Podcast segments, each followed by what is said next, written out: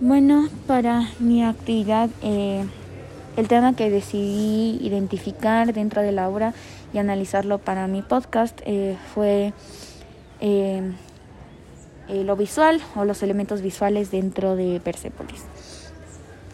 Lo primero que es importante reconocer es que al ser una novela gráfica, lo que se hace aquí es que se junta la parte textual con la imagen, se junta la imagen a la palabra.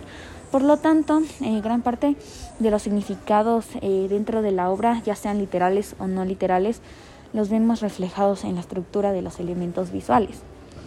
Eh, por ejemplo, las cartelas y las viñetas son elementos que nos permiten tener contexto sobre la obra y lo que quieren expresar cada uno de los personajes. Bueno, en caso de las cartelas sería lo que intenta expresar el personaje de Marjan.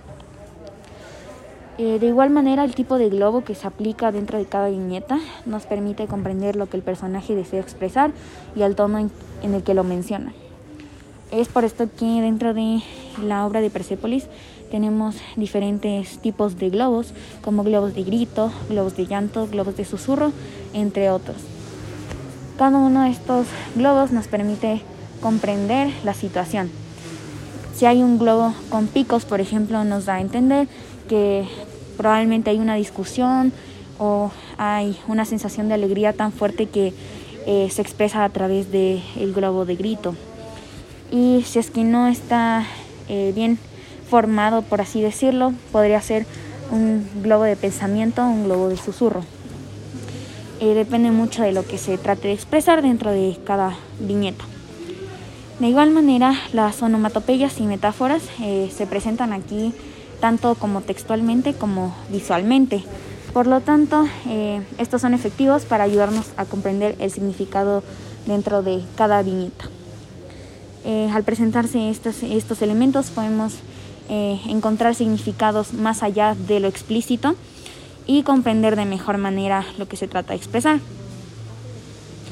Eh, de igual manera, los elementos cinéticos eh, nos permiten comprender eh, las acciones que toman los personajes. Esto se debe a que estos elementos se dedican a señalar el movimiento. Por lo tanto, sirven efectivamente para ayudarnos a comprender si un personaje se encuentra en movimiento, si se encuentra comiendo, si se encuentra corriendo, si se encuentra paseando, caminando. Esto lo podemos ver cuando, por ejemplo, eh, existe una viñeta donde Marjan está yendo al, supermercado y vuelve y vuelve al supermercado y vuelve a su casa y vuelve al supermercado. Eh, se expresan eh, estos elementos cinéticos para ayudarnos a comprender que Marjan se está moviendo y está en constante movimiento. Igualmente cabe mencionar que la composición de los elementos visuales, es decir, los planos y los ángulos eh, de igual manera son eh, completamente importantes y nos ayudan a la comprensión de la obra. Esto se debe a que dichos elementos y la forma en la que se plantean permiten a la autora comunicar sus intenciones al aplicar cada plano y o ángulo específico. Un plano de detalle, por ejemplo, nos ayudaría a comprender que la autora quiere que nos fijemos en las expresiones faciales de un personaje, por ejemplo, o eh, comprender una situación a detalle y saber lo que sucede dentro de esta.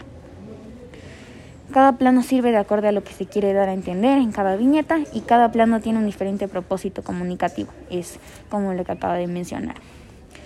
Estos elementos eh, nos sirven para darle contexto a la situación dentro de cada libro y cada viñeta y cada cuadro al plantear, por ejemplo, un ángulo de una cierta manera, ya sea de abajo, desde abajo, desde arriba o desde una forma diagonal, se transmite un mensaje específico y puede cambiar el significado completamente de acuerdo al plano o al ángulo que se desee eh, utilizar por la autora. Es por esto que es importante reconocer los elementos visuales, ya que cada elemento es capaz de darnos contexto y permitir que como lectores eh, seamos capaces de realizar un análisis adecuado del libro y las intenciones eh, de la autora, más allá de los elementos textuales que están expresados eh, explícitamente.